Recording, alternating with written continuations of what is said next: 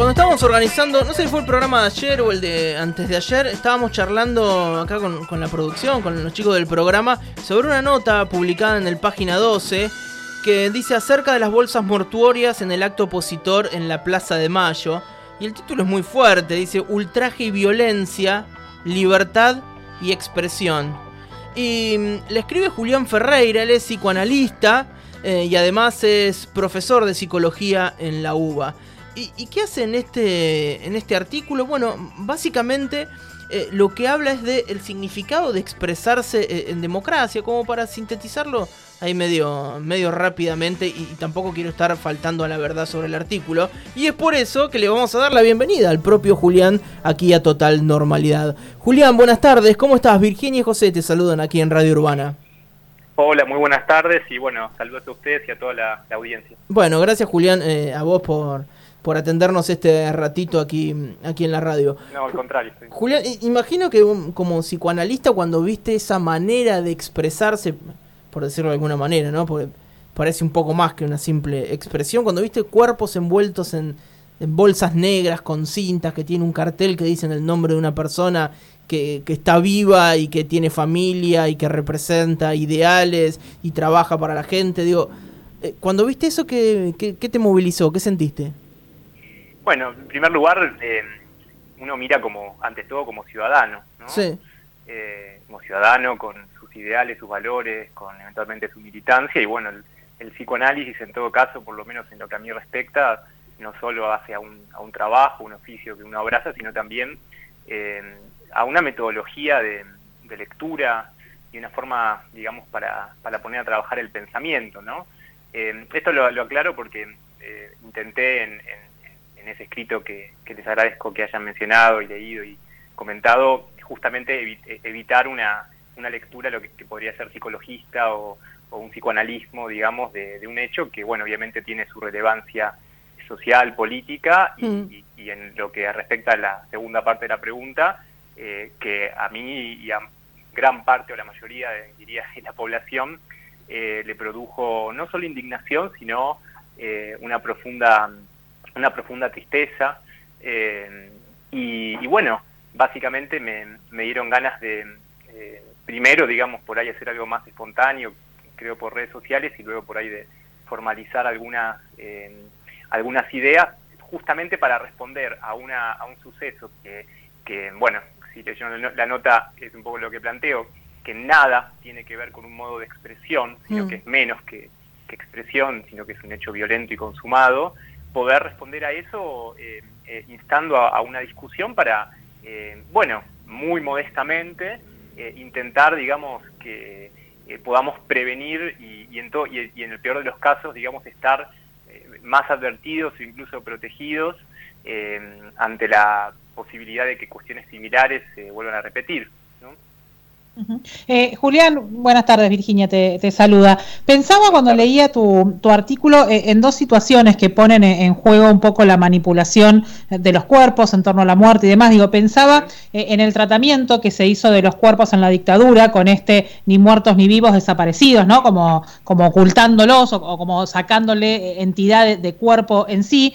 Y después pensaba en esto que, ocurrió, esto último que, que, ocurrió con esta, con las bolsas mortuorias y demás. Y la pregunta que quería hacerte es, ¿qué mecanismo es el que permite este pasaje entre una violencia y la otra? Y, si en todo caso, ¿qué es lo que permite además que esta segunda violencia se dé en un ámbito democrático? Bueno, em, coincido con tu, con tu lectura del paralelismo y agregaría uno que también agregué en la, en la nota, que visualmente me, me, pareció muy, muy llamativo y, y, muy angustioso, que es básicamente una fotografía eh, eh, posterior, inmediatamente posterior a los, a los bombardeos a Plaza de Mayo en el 55, sí, intentando derrocar al gobierno de Perón, eh, donde hay una foto con cadáveres a, medio tapar, mm. prácticamente calcada. Por supuesto, hay una diferencia, está claro.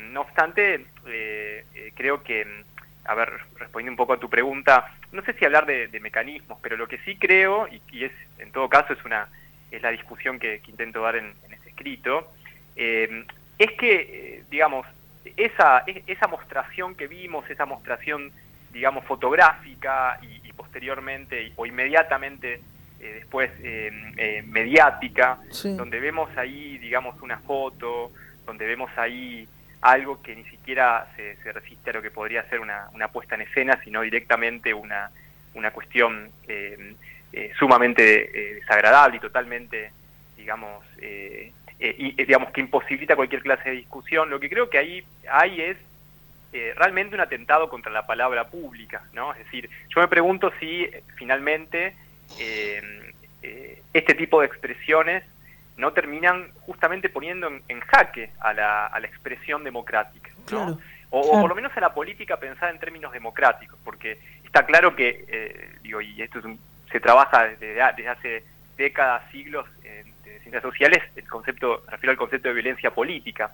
Ahora, la pregunta es si, si, si la expresión eh, política violenta, por lo menos en, el marco de un, eh, digamos, eh, momento y, gobierno democrático, resiste, ¿no? Es decir, si finalmente no son atentados contra la propia democracia, ¿no? Entendida la democracia como, como, el, como un ámbito en donde se, digamos, se pone en juego la palabra pública y donde interesa que todas las palabras tengan y todas las voces tengan, tengan un lugar, ¿no? Es decir, qué posibilidad de que eso suceda si a través de lo que sucedió eh, vemos, digamos, personas, digamos, eh, cadaverizadas y puestas como, como, como cuerpos, como cuerpos sin sepulturas, como cuerpos, digamos, eh, sin identidad. Como los asesinatos, femicidios, donde vemos cuerpos metidos en bolsas de, de consorcio, en bolsas de plástico, ¿no?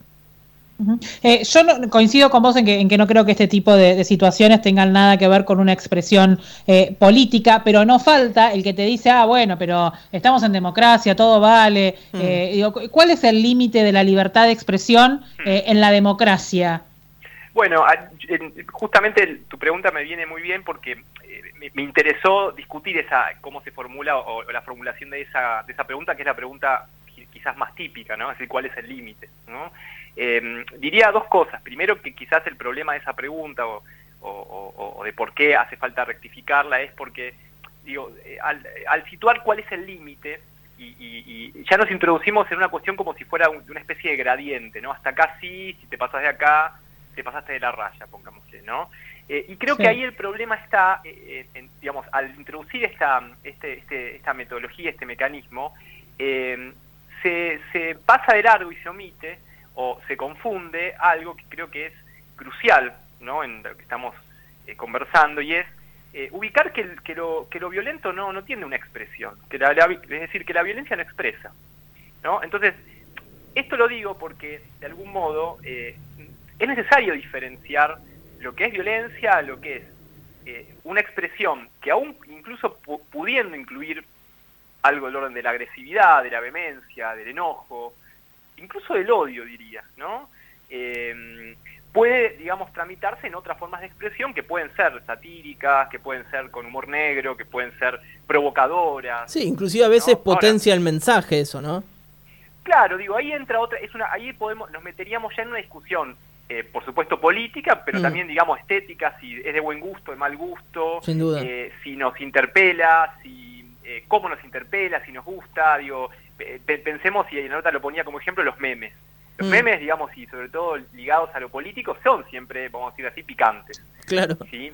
Ahora, no es que esto haya cruzado un límite, no es que eh, la intervención que, realizaron, el acto, el atentado que, que, realizaron y que consumaron, digamos, ¿no?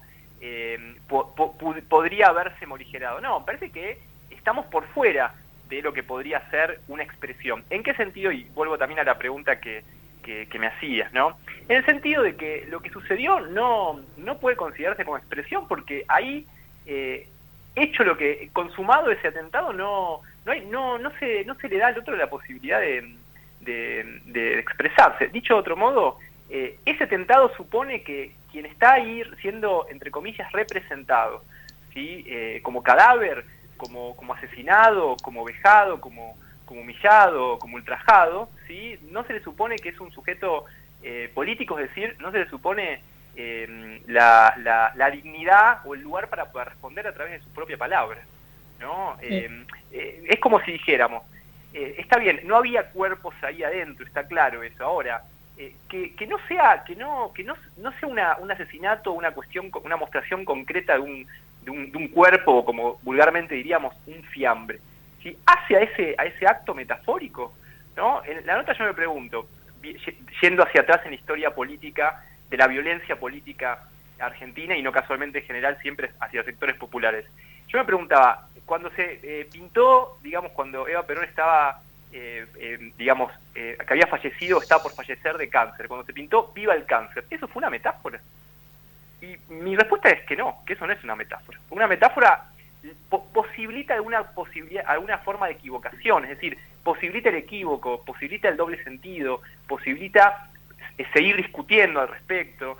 Eh, ante estas manifestaciones se acabó la discusión, o sea, se está cercenando la, la posibilidad de la discusión, que bueno, que es, eh, vamos a tener consenso en que eso es la base de, cualquier, digamos, sistema democrático, Seguro. Julián, repasaba justamente ese, ese párrafo que, vos recién mencionabas, eh, donde mm, enumerás algunos de los ultrajes en serie a lo popular de nuestra historia, esto de la, desaparición del cuerpo de Vita, el robo de las manos de Perón, o decir que las personas asesinadas o desaparecidas estaban de viaje, eh, o cuestionar si Néstor Kirchner estaba o no eh, en el féretro al ser velado. Bueno, una serie de enumeraciones que haces vos, y lo que me preguntaba cuando las repasabas es si vos crees que hay una obsesión con la muerte o con la inscripción de la muerte, si hay una obsesión con los cuerpos en sí o si en realidad hay una obsesión con la democracia eh, como figura y entonces se utilizan estas dos otras variantes, la de la muerte y la de los cuerpos, para atentar contra esta democracia.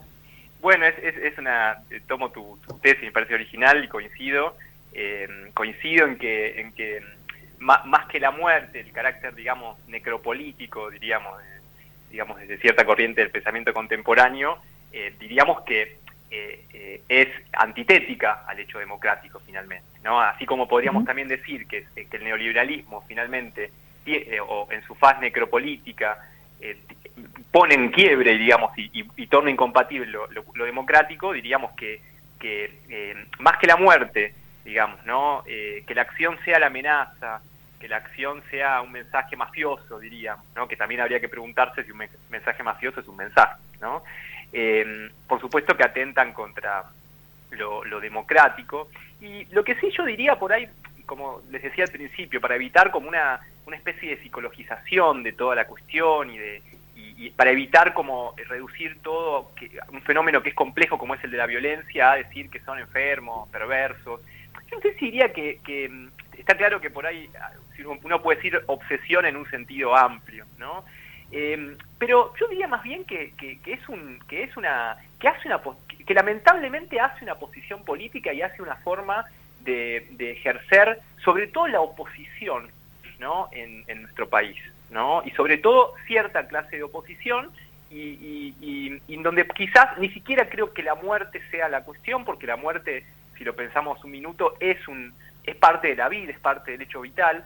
Y me parece que lo que está más en juego es como está en la nota escrito, eh, algo que, los griegos llamarían una obsesión o un intento de ultrajar todo el tiempo la segunda muerte, es decir, la, muerte que es que inscribe, la muerte que es homenaje, la muerte que permite celebración, ¿no? Sobre todo por la por la eh, por la serie o la enumeración que vos em, citabas recién de la nota, ¿no? Es decir, no no se deja cualquier cuerpo, digamos, ¿no? Es decir, ni siquiera el, el cuerpo muerto está a salvo, diríamos, ni siquiera hay un límite ¿no? a, esa cuestión. ¿no? Eh, uno podría decir desde cierta, eh, desde, que, desde las buenas formas, ¿no? bueno, eh, fulano o mengana ya, ya, está, ya está muerto, ya está, no, no, no corresponde hacerle ningún tipo de, cuestión a, vida cuenta de que no se puede defender ya. ¿no? Creo que hay, eso da cuenta de por ahí de lo que estamos hablando. ¿no?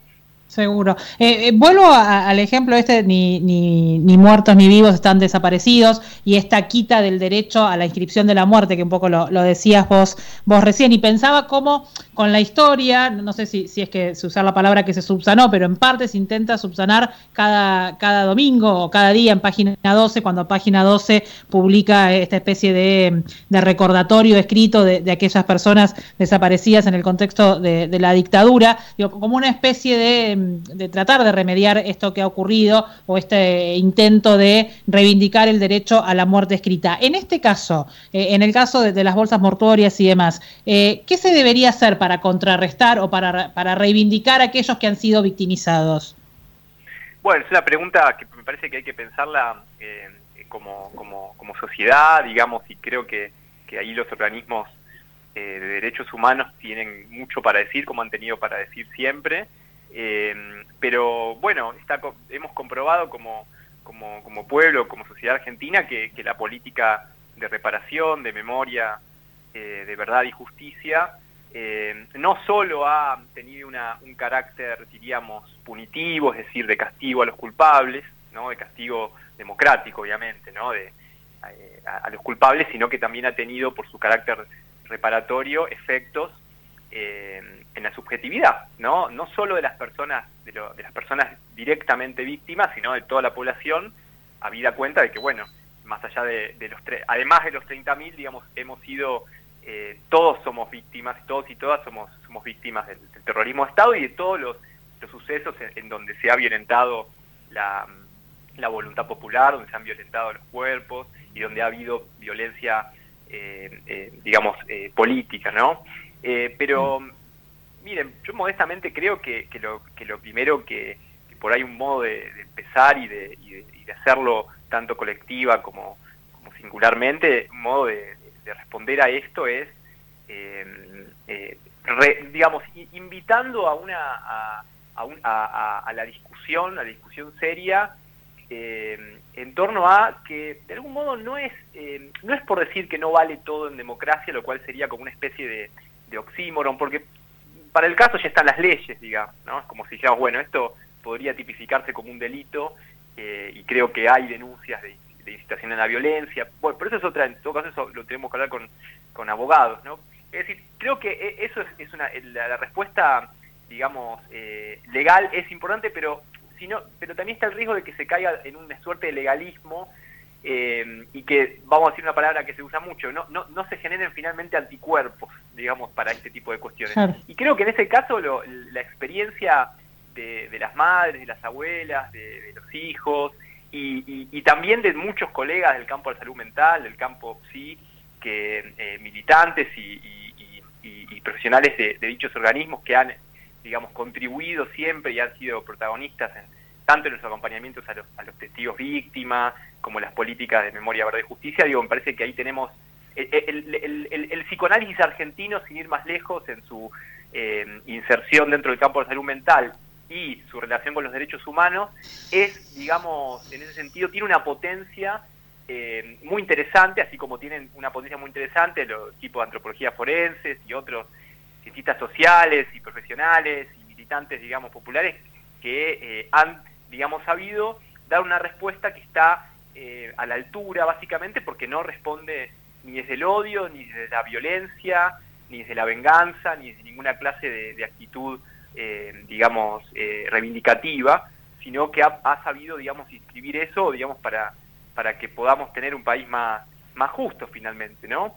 Eh, pero bueno, sí creo que, quizás correr, y por eso me parece que lo que hacen ustedes les agradezco mucho, ¿no? Porque creo que por lo menos empezar por correr del debate público estas preguntas a veces que tienen por ahí a como a minimizar o a, analizar estos hechos, ¿no? Al estilo de, bueno, es una forma de expresión más. Eh, yo en, la, nota y por ahí para cortar un poco con desde un chiste, mientras escribía y lo, escribí en la nota, aludía a, un sketch de Capusotto, ¿no? En donde, donde un señor, un oficinista, eh, al horario de almuerzo, desde un, lleva un tupper y, en el tupper hay eh, excremento humano, y se lo pone a comer y todos, todos se indignan. ¿no? y les da asco. Entonces su respuesta es decir, no, me tienen que respetar, les exige que lo respeten porque él se está expresando y son sus gustos, digamos, exige tolerancia. ¿no? Eh, el, ejemplo, digamos, me, resultó, por supuesto, eh, distante de lo que estamos hablando, pero muestra también que, que, si, que la pregunta de si todo vale en democracia no solo está mal formulada, sino que también puede llevar paradójicamente a que se suponga que todo vale, lo cual es un problema en un sistema democrático y en la vida en general. ¿sí? Me parece que, y no lo digo en un sentido ni de poner límites, ni, una severidad, ni una cuestión eh, moralista, sino que es un problema que, que, afirmar eso porque básicamente compromete la vida en comunidad, diríamos. Seguro que sí. Bueno, Julián, te queremos agradecer por estos minutos con Radio Urbana. La verdad que sos clarísimo hablando. Nunca habíamos charlado con vos y bueno, ya nos queda tu número agendado para la próxima. Bueno, les agradezco y les agradezco también a las abuelas que recién compartieron la nota y vaya mi, mi homenaje a ellas. Gracias, Julián. Un abrazo grande. Gracias. Que sigas bien.